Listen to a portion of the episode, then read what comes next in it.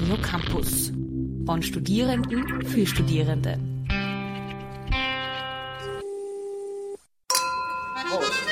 Cheers. Salute. Je via sano. Lokal international. Eine kulturelle Kneipentour. Noch immer mit Alex. Sina ist irgendwo verschollen. Und Alex ist immer noch in der anderen neuen, wie auch immer, Normalität. Der gefühlte Tag 427.243 mal der Wurzel aus 25,743. Ja, toll. So, noch Sommerpause. Ist noch nicht schlimm genug, dass hier irgendwie alles zu ist. Wobei, eigentlich ist ja wieder alles offen, aber meine Zuversicht ist zu und mein Drang, nach draußen zu gehen. Naja, kann ich noch immer aus dem Fenster schauen. Wenn es nicht, wenn es nicht regnet zur Abwechslung, dann ist es doch wieder ganz angenehm. Aber ich frage mich, wo sind denn jetzt die ganze Zeit? Das ist wahrscheinlich guckt die junge Dame noch immer auf den Fidschis herum und lässt sich die Sonne auf den Bauch scheinen. Hm. Neid. Vor allem, dass sie sich das traut wie sie da hingekommen ist. Vielleicht ist sie ja schon wieder ausgewiesen worden, weil sie zweimal gehustet hat in der falschen, in der falschen Gegend.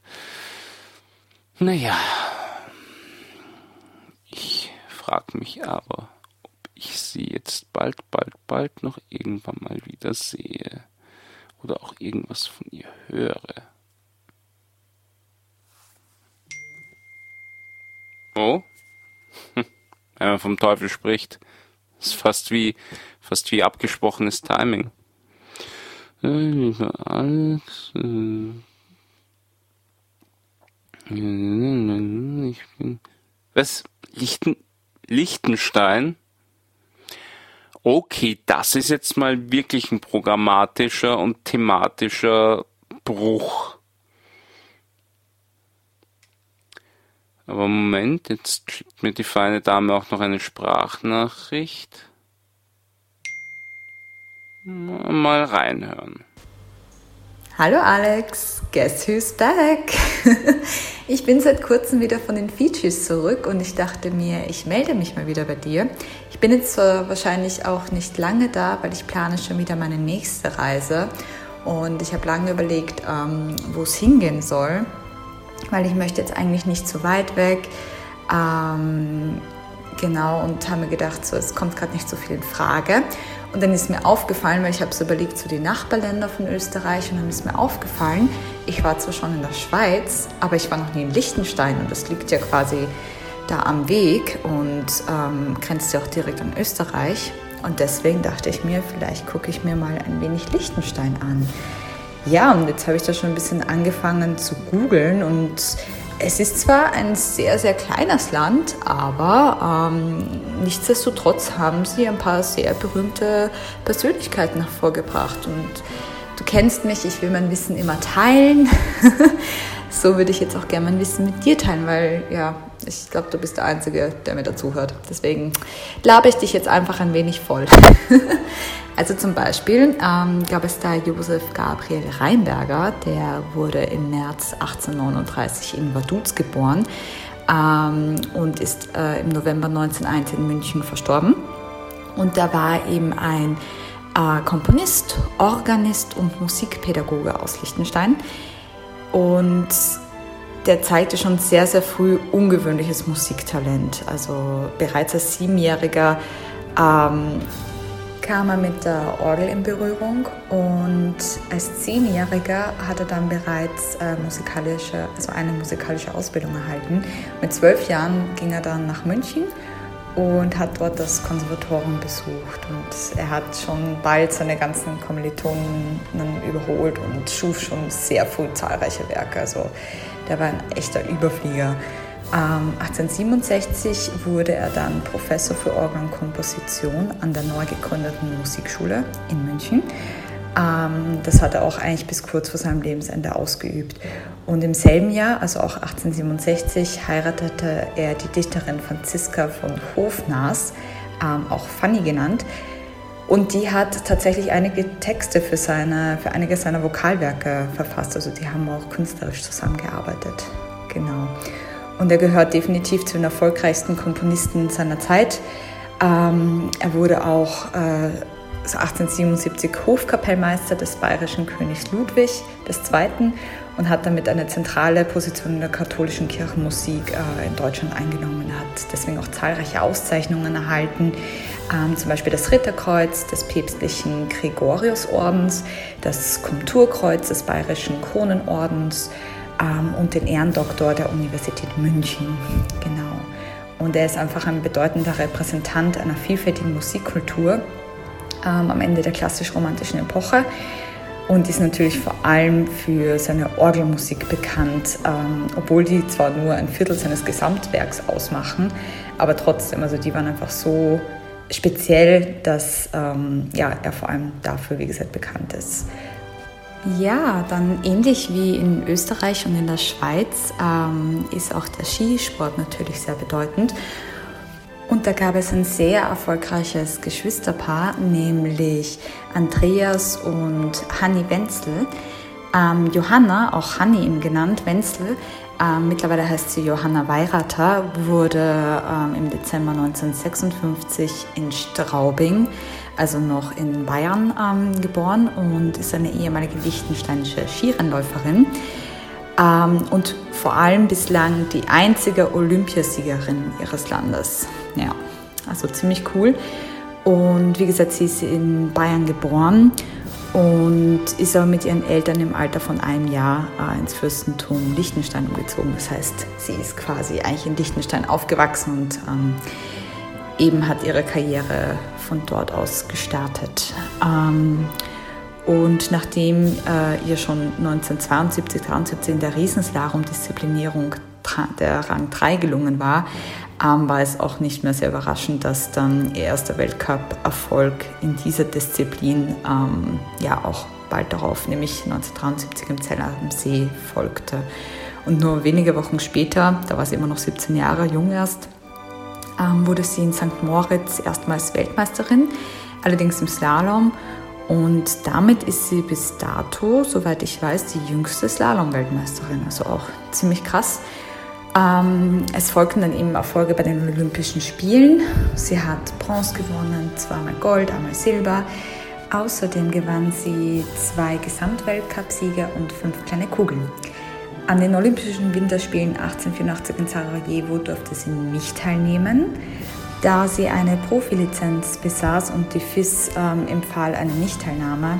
Und im gleichen Jahr hat Hanni Wenzel dann ihre sportliche Karriere auch beendet. Sie hat dann 1986 ähm, den österreichischen Skirennläufer Harti Weirater geheiratet und gemeinsam betreiben sie jetzt in Rugel ähm, die 1987 gegründete Sportmarketingagentur WWP, Weirater, Wenzel und Partner. Und sie haben auch eine Tochter, Tina Weirater, und die war ebenfalls Skirennläuferin und startete eben auch für Liechtenstein. Vielleicht auch noch ganz interessant, dass Hanni Wenzel zwischen 1971 und 1984 neunmal zur Liechtensteiner Sportlerin des Jahres gewählt wurde. Außerdem hat sie 1980 von der Internationalen Vereinigung der Skijournalisten die Auszeichnung Skieur d'Or erhalten. Und 2004 ähm, wurde ihr für ihre sportlichen Leistungen das Goldene Lorbeerblatt der fürstlichen Regierung sogar verliehen. Also ziemlich erfolgreich. Ähm, genauso wie ihr Bruder Andreas Wenzel, Andi Wenzel, der ist äh, zwei Jahre jünger, oder nicht ganz zwei Jahre, eigentlich nur ein Jahr und ein paar Monate. Der ist nämlich im März 1958 auch noch in Straubing, Bayern geboren ähm, und ist ehemaliger Liechtensteiner Skirennläufer weil eben, ich glaube, kurz nach seiner Geburt sind sie dann eben nach Liechtenstein umgezogen. Er hat insgesamt 14 Mal äh, beim Skiweltcup gesiegt, ähm, sechsmal davon in der Kombination. Den Gesamtweltcup gewann er 1980 mit 204 Punkten und auch seine Schwester Hanni, wie ihr bereits äh, äh, berichtet, hat auch den Gesamtweltcup gewonnen und damit äh, war das das erste Mal, dass ein Geschwisterpaar in derselben Saison diese Trophäe in Besitz nahm. Also eine ziemlich erfolgreiche Familie. 1988 beendete er dann seine Karriere und er erhielt 2006 auch wie seine Schwester nur zwei Jahre später eben das goldene Lorbeerblatt, also die höchste sportliche Auszeichnung Liechtensteins. Genau, und jetzt ist er seit 2007 Präsident des Liechtensteiner Skiverbands. Ja, also ziemlich erfolgreiche Personen eigentlich. Ähm, ist eigentlich eine Schande, dass ich zum Beispiel von Josef Gabriel Reinberger gar kein Stück kenne. Vielleicht kennst du den besser? Also ich wusste vorher gar nichts über den. Naja, ich mache jetzt hier mal einen Stopp und dann muss ich dir noch berichten, was ich so über Liechtenstein herausgefunden habe. Ich melde mich gleich wieder. Tschüss! Ach ja, da fällt mir ein, stimmt doch. Warum rege ich mich eigentlich so über Liechtenstein auf? Ich war ja da selber mal vor zwei Jahren. Das war ein hübscher Kurzurlaub. Dann kann ich der feinen Dame aber auch ein bisschen was schicken und ein bisschen damit brillieren, dass ich mich auch mit der Musik auskenne. Was könnte ich denn machen? Ja, dann schicke ich ihr einfach das Abendlied von Josef Gabriel Reinberger, einem bekannten Sch äh, Schweizer wollte ich fast sagen, aber naja, ist so halb fast das gleiche, einem bekannten liechtensteinischen Komponisten. Und dann wird sie, ja, dann wird sie meinen Kunst, meine Kunstsinnigkeit auch mal anerkennen müssen. Naja, mal sehen.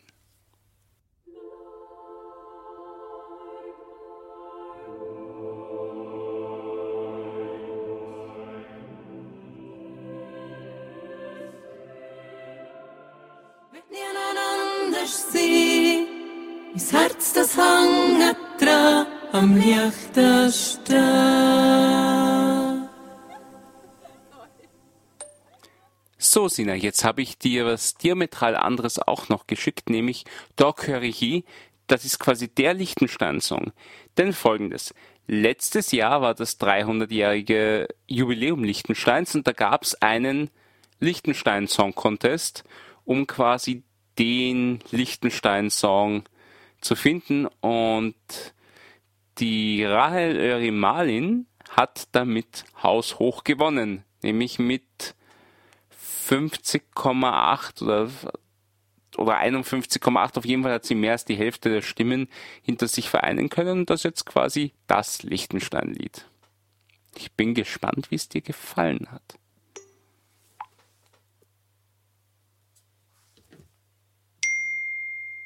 Oh, und da ist ja schon die nächste Sprachnachricht von ihr. Mal reinhören. So, da bin ich wieder. Ich habe nämlich auch einiges über die Brauchtümer Liechtensteins herausgefunden und wollte dir das nicht vorenthalten. Ähm, wie du wahrscheinlich weißt, ist die Amtssprache in Liechtenstein Deutsch und damit ist Liechtenstein der einzige Staat mit Deutsch als alleiniger anerkannter Amts- und Landessprache.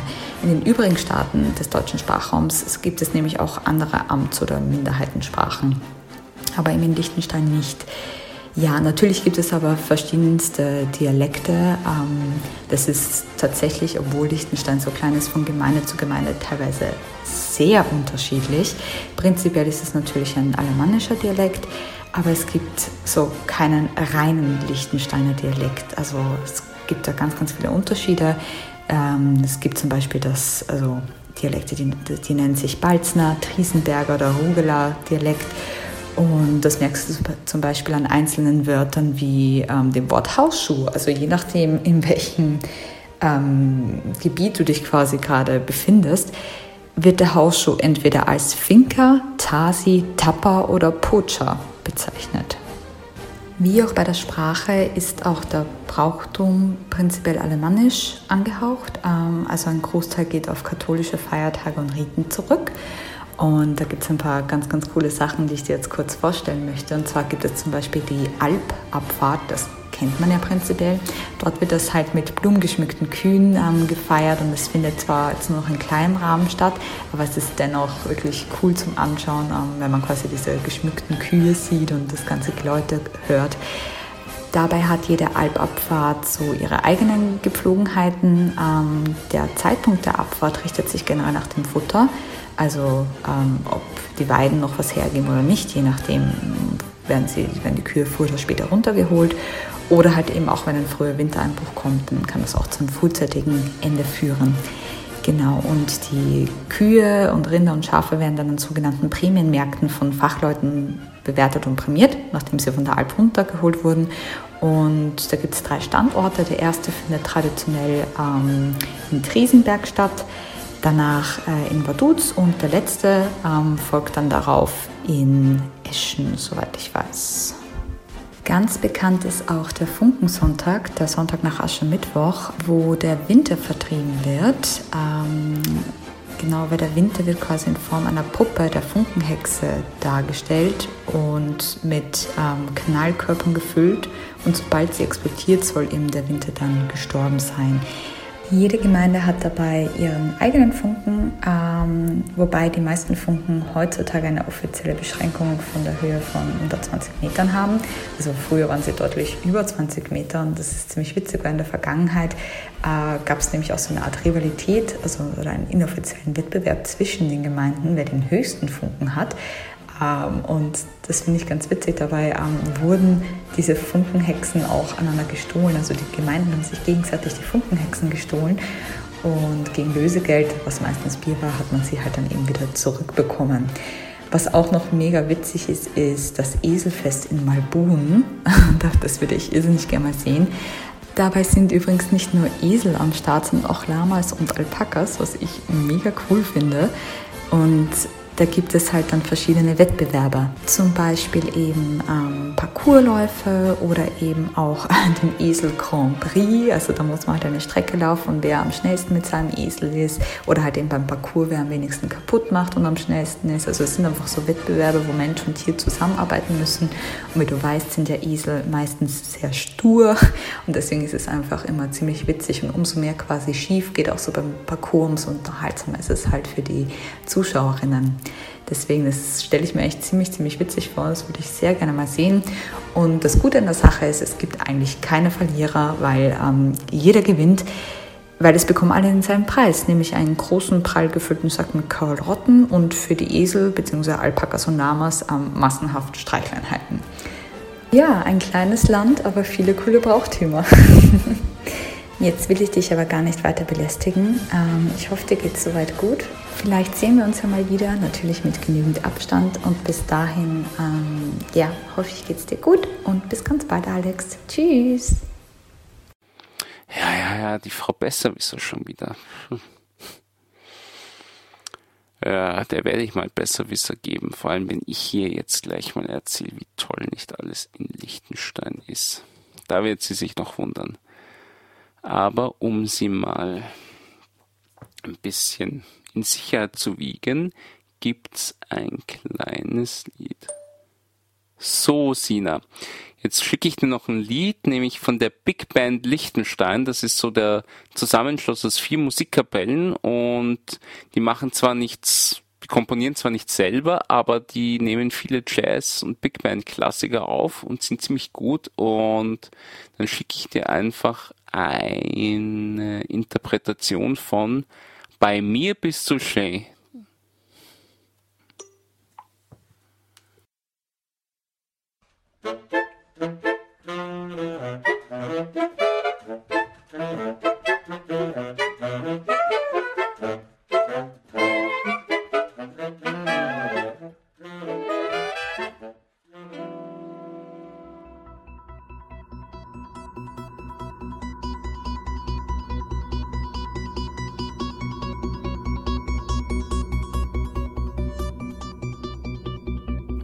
So, und jetzt kann ich schon mal für Sina die nächste Sprachnachricht aufnehmen.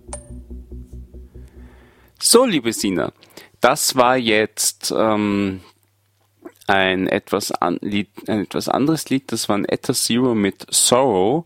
Ganz interessante Band, die haben eigentlich als Synthy-Pop-Metal-Band angefangen und dann haben die ein ganz eigenes Genre entwickelt, nämlich das nennt sich Electronic Groove Metal. Klingt doch dementsprechend schräg. So, aber nachdem lustigerweise ich dir erzählt habe, ähm, dass ich schon mal in Liechtenstein war, kann ich dir auch ein bisschen was erzählen, was du dir unbedingt anschauen solltest. Ich meine, nicht, dass Liechtenstein so wahnsinnig groß ist. Das Land ist 160,5 Quadratkilometer groß. Das ist zweieinhalb Mal so klein wie Wien. Also da ist man relativ schnell durch. Besteht auch nur aus elf Gemeinden, ist auch nicht komplett zugebaut, also auch wirklich noch schöne Wälder, Parks, Flüsse, und das Schönste dort, also ähm, ist äh, die Hauptstadt Vaduz. Und ach ja, am besten kommst du nach Liechtenstein, wenn du einfach bis, hier, ähm, bis äh, nach Tirol rausfährst, äh, bis, bis nach Vorarlberg und dann einfach über die Grenze fast. So habe ich das damals gemacht. Also mein Kollege hat mich in Vorarlberg abgeholt und ist mit mir über die Grenze gefahren. Das geht am schnellsten eigentlich. Wie gesagt, Vaduz so der Hingucker.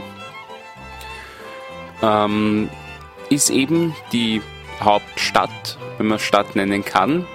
Und da ist eben quasi so ziemlich alles. Es gibt zwar so kleine Gemeinden noch, wie eben diese Gemeinden wie Balsas und Schellenberg, aber die sind wirklich sehr ländlich. Also eigentlich sieht es in ganz Liechtenstein aus wie in Vorarlberg.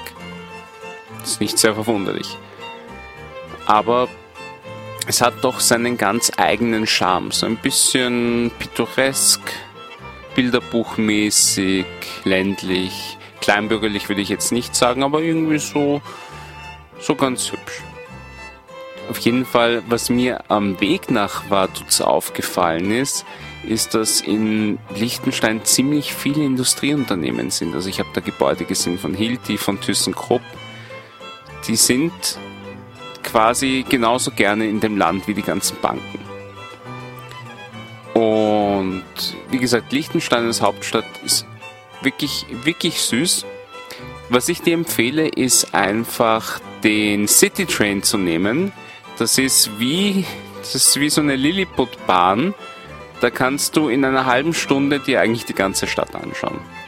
Du gehst dort durch, durch die ganzen äh, Viertel. Du kannst auch das äh, Schloss Vaduz von der, von der Weite sehen. Man kann auch dort zu Fuß rauf. Es ist kein so beschwerlicher Weg.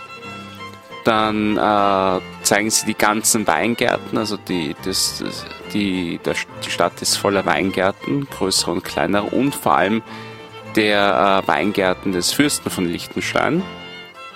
Die sind wirklich wunderschön, auch sehr riesig.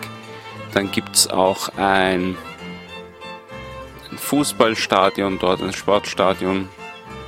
Alles mögliche, also viel mehr, als man wirklich glauben könnte in so einem Pseudo-Tiroler Vorort quasi. Nein, das ist jetzt übertrieben, aber es gibt auch modernere Gebäude, wie zum Beispiel das Landtagsgebäude und das Regierungsgebäude, die sind, die sind postmoderne Architektur, die fügen sich aber auch sehr gut das Stadtbild ein. Ein paar Museen gibt es auch. Also ich war im Postmuseum und habe mir, ich glaube, die umfangreiche lichtensteinische Briefmarkensammlung angeschaut. Klingt langweilig, war aber ganz hübsch, weil es auch einen, einen gewissen künstlerischen und gestalterischen Wert hat. Und heißer Tipp, das Museum für moderne Kunst in Liechtenstein. Das ist ein bisschen wie, ja eigentlich ein bisschen wie das Leopold Museum in Klein. Aber auch ganz äh, unterhaltsam eben. Äh, es gibt auch Theater wie das Tag, da war ich jetzt nicht drinnen. Und ja, vor allem, ich habe mir ein bisschen halt das Land angeschaut, also die, die Stadt angeschaut, auch die ganzen schönen äh, Sakralbauten und äh, Kirchen. Also es gibt auch einen Haufen Kirchen in Liechtenstein. Und dann sind wir eigentlich rauf zur Burg Vaduz, also zum Schloss Vaduz. Das ist so ein schönes ähm, spätmittelalterliches Schloss. Und wir waren an einem ganz, ganz, ganz wichtigen Tag dort, an einem ganz bestimmten Tag, nämlich am 15. August, also in einer Woche, wenn du das, wenn du so lange dort noch aushältst. Am 15. August ist der Staatsfeiertag in Liechtenstein, das Fürstenfest. Das ist insofern besonders, weil der Fürst von Liechtenstein an dem Tag sein ganzes Volk und auch alle Touristen einlädt. Sie dürfen auf die Burg kommen, es gibt dort gratis Essen und Getränke. Also wenn du darauf gehst, waren, sind dann dort lauter lauter, äh, lauter, lauter Essensstände, du musst halt ewig anstehen, dass du was bekommst, aber alles ist gratis. Das können sie sich halt leisten, ne? Ich meine, sind doch Sie haben sicher auf den vielen Banken, die es in Vaduz gibt, auch genug Geld dafür. Egal, aber ist auf jeden Fall sehr großzügig und das Schloss Vaduz wird auch äh, für die Besucher geöffnet, ist frei zugänglich, auch dieser schöne Rosengarten, der da draußen ist. Und der Fürst, also die fürstliche Familie empfängt dort alle. Also da war es wieder warten und damals war es wahnsinnig, wahnsinnig heiß. Aber es hat sich gelohnt. Also ich habe dann dort mit dem alten Fürsten geplaudert, also dem alten Fürsten, ähm, mich fotografieren, also mich fotografieren lassen. Das machen auch die Einheimischen sehr gerne. Dann auch mit dem jungen Fürsten kurz geplaudert, mit der Prinzessin, äh, mit der Fürstin auch ein Foto gemacht. Die waren alle wirklich, wirklich nett und man hat wirklich auch gemerkt, dass sie sehr gerne mit, mit den äh, mit den Leuten halt zusammenkommen und und der alte Fürst war ziemlich witzig, der ist da frisch fröhlich gestanden, hat geplaudert mit den Untertanen, mit Touristen, während er unter einem Sonnenschirm gestanden ist, den ihm ein Bediensteter gehalten hat, während ein anderer Bediensteter ihm, ich glaube in der halben oder dreiviertel Stunde, die ich gewartet habe, zwei neue Becher Bier gebracht hat. Fand ich, ja, der hat, man hat wirklich gesehen, der hat seinen Spaß. Und ähm, bei einer großen Wiese beim Schloss Vaduz ist auch ein Festakt zum Staatsjubiläum immer. Äh, zum, zum Staatsfeiertag natürlich. Und mit einer Ansprache auch des Fürsten, der Regierung. Und dann wird die Landeshymne gespielt. Und die Hymne, die heißt Oben am jungen Rhein, die klingt nicht zufällig so ähnlich wie God Save the Queen, denn der Josef Rommelt, der 1983 die offizielle Melodie komponiert hat, nachdem Text und Hymne mehrfach geändert wurden, der hat dann nämlich einfach mir nichts, dir nichts sich sehr stark an der Hymne des britischen Königreichs orientiert. Und bei der Nationalhymne sieht man dann nämlich sehr, sehr, sieht man dann übrigens sehr gut, wer jetzt Einheimische sind und nicht wer. Mhm. Und bei der Nationalhymne sieht man übrigens sehr gut, wer Einheimische sind und wer nicht. Denn jedes Mal, wenn im Refrain angestimmt wird, Hochlebe Liechtenstein, dann heben die Einheimischen nämlich den Arm. Und was auch noch zum Fürstenfest dazugehört zu den Feierlichkeiten, das war aber als ich 2018 dort war, das war quasi zum 299. Jubiläum. Das 300. Jubiläum war letztes Jahr und dieses Jahr wäre das 301. Bestehen von Liechtenstein. Was immer gemacht wird, ist ein großes Feuerwerk. Leider war es 2018 so heiß, dass sie das Feuerwerk abgesagt haben. Dafür gab es dann an der Wand des Schlosses Vaduz eine ziemlich aufwendige Lichtshow. Und ich habe mir dann auch bei dem Kurzurlaub zwei Zeitungen mitgenommen, also zwei Zeitungen. Die zwei Zeitungen, die es in Liechtenstein gibt, denn das Land hat nur zwei Zeitungen, nämlich das Liechtensteiner Vaterland und das Liechtensteiner Volksblatt. Die haben traumhafte Reichweiten von 80 und 70 Prozent. Ich meine, was sollen die Leute sonst lesen? Es gibt so auch kleinere Zeitschriften und so weiter aber diese beiden Zeitungen sind auch mehr oder minder Parteiblätter. Also von der Vaterländischen Union und der Bürgerpartei, auch wenn sich die Zeitungen schon ein bisschen geöffnet haben. Es gibt auch einen Radiosender, Liechtensteinischen Rundfunk, äh, der macht das Radio Liechtensteins öffentlich-rechtlich, also ORF in Mini-Mini-Mini-Format. Dann gibt's auch einen kleinen Privat, es gibt in Liechtenstein einen Privatsender, 1FL TV, und den Landeskanal, Gemeindekanäle. Und ja, Liechtenstein hat sogar ein olympisches Komitee, die waren ja auch bei den Olympischen Spielen dabei. Und sie haben eine eigene Fußballmannschaft. Und die Liechtensteiner nehmen da beim Schweizer Fußballverband teil. Also die haben keine eigene Liga, die sind im Schweizer Fußballverband quasi integriert, weil die, weil Liechtenstein, obwohl die Fürsten aus Mödling eigentlich gekommen sind und quasi ist quasi aus Österreich, ist Liechtenstein viel, viel mehr mit der Schweiz verbandet. Das habe ich übrigens auch bei meiner äh, am dritten oder vierten Tag meines Urlaubs gemerkt, denn die Grenze zwischen Liechtenstein und der Schweiz ist einfach offen und da ist niemand am Grenzposten. Zwischen Vorarlberg und Liechtenstein, da gab schon, da gab schon einen Grenzbalken. Und apropos verbandelt mit der Schweiz, dementsprechend ist auch die Küche in Liechtenstein sehr ähnlich der schweizerischen und vorarlbergischen Küche, also nichts Ungewöhnliches. Aber was relativ, was sehr typisch ist, liechtensteinisch sind Kasknöpfle. Das sind, also das sind eigentlich Käsespätzle mit Apfelmus. Also die mischen da pikant und süß sehr gerne. Und Riebel, das sind ja, die macht man aus Mais. Das ist, nennt sich auch Pflutter, Stopfer oder Brösel. Das sind so irgendwie so, so Maisnockerl, die dann auch mit Milch, Milchkaffee, Zucker oder Sauerkäse gegessen werden. Und dann gibt es auch den Rheintaler Riebelmais. Das ist dort die traditionelle Reissorte, aus dem machen sie das eben.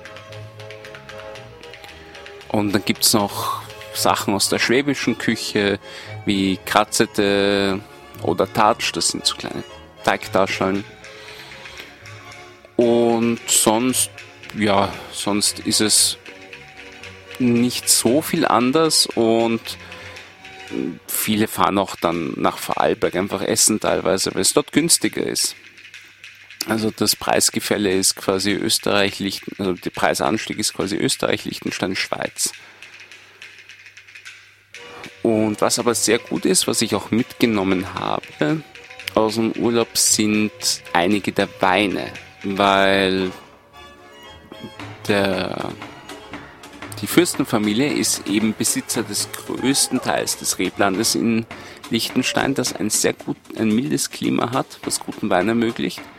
Und die bauen viel Blauburgunder oder Müller-Thurgau an, die haben sehr wirklich gute Rot- und Weißweine. Und die kann man sogar in Österreich kaufen.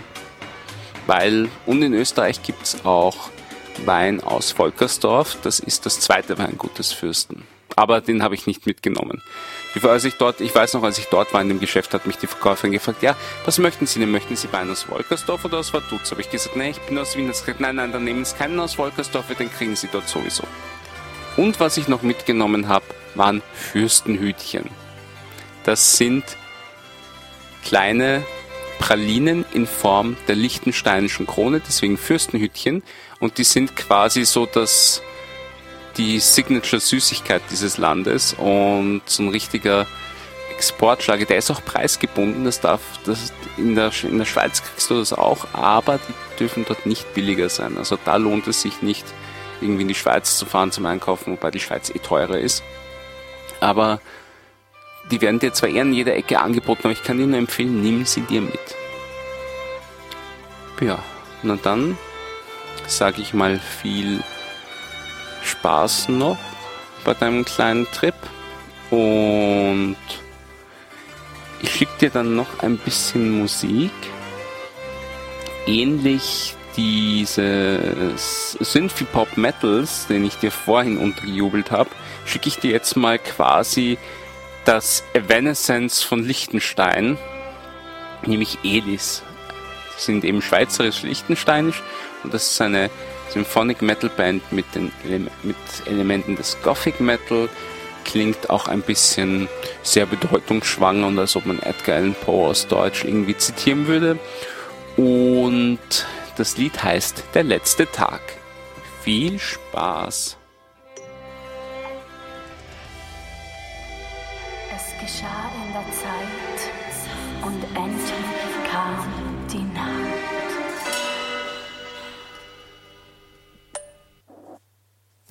So, Sina, jetzt habe ich noch einen kleinen Tipp für dich.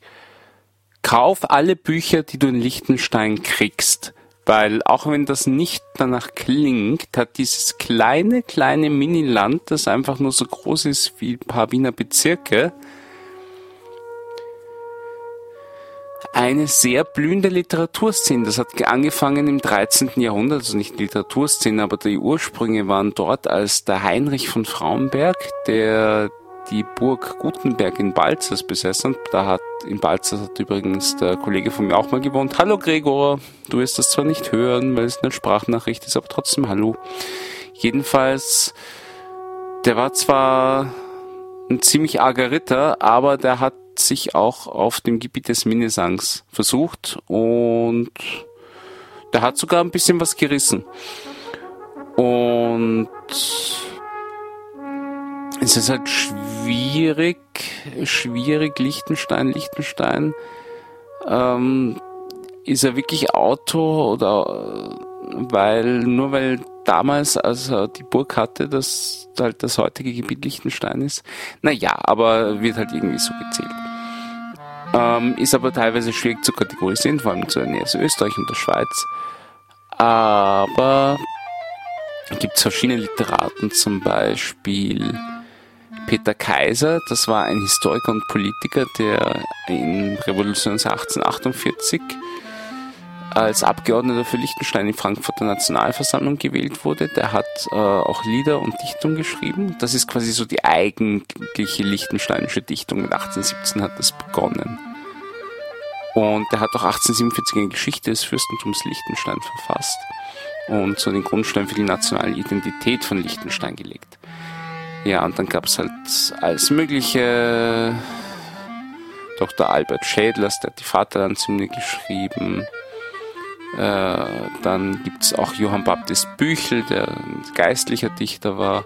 Hermine Reinberger, sogar 1864 ist die geboren. Da gab es, das war die erste Frau in der Liechtensteiner Literaturszene. 1897 hat sie den Roman Gutenberg Schalun veröffentlicht. Das war ein historischer Roman und der ist sehr gut angekommen.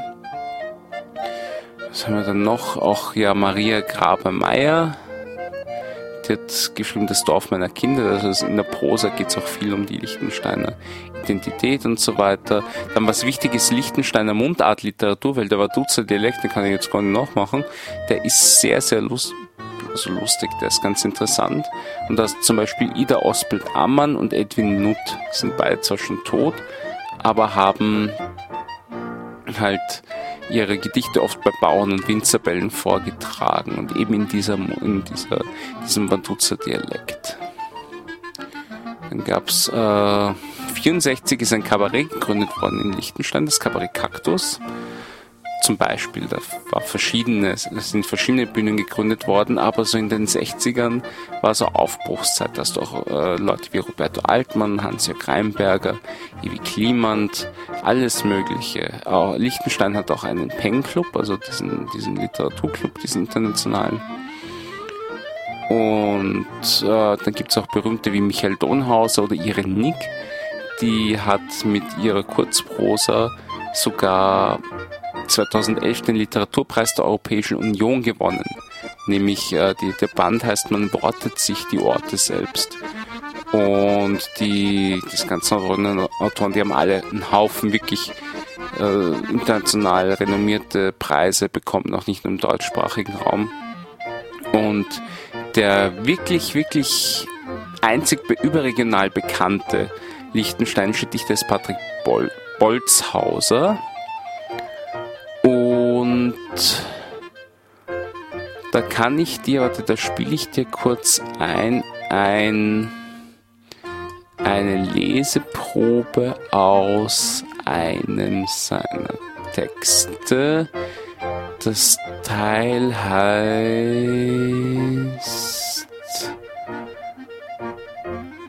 Oh, das weiß ich jetzt gar nicht mehr, aber du kriegst du zumindest mal einen kleinen Einblick.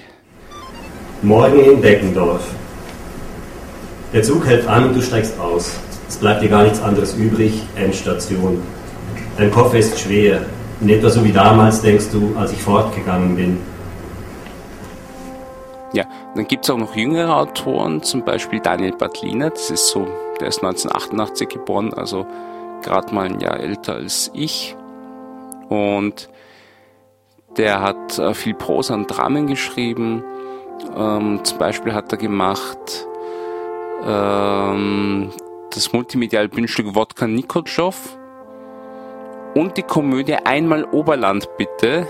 Die sind vier Akten und anlässlich des 300-jährigen Jubiläums des Liechtensteiner Oberlandes wurde die geschrieben. Und er war auch bei der Comedy-Truppe des Wahnsinns Fette Beute dabei. Du siehst, da gibt's einiges, daher schnapp dir jedes Buch, was du kannst. So, und ich werde dich jetzt noch in Ruhe deinen Urlaub genießen lassen, weil es gibt ja so viel in Liechtenstein zu sehen. Ich meine, doch schon ein bisschen, auch wenn das jetzt ein klein wenig sarkastisch war. Aber wenigstens ist dann der Schock nicht mehr so groß, wenn du nach Österreich zurückkommst, weil es ja fast genau gleich aussieht. Dann noch viel Spaß. Tschüss. What a difference a day made. 24 little hours.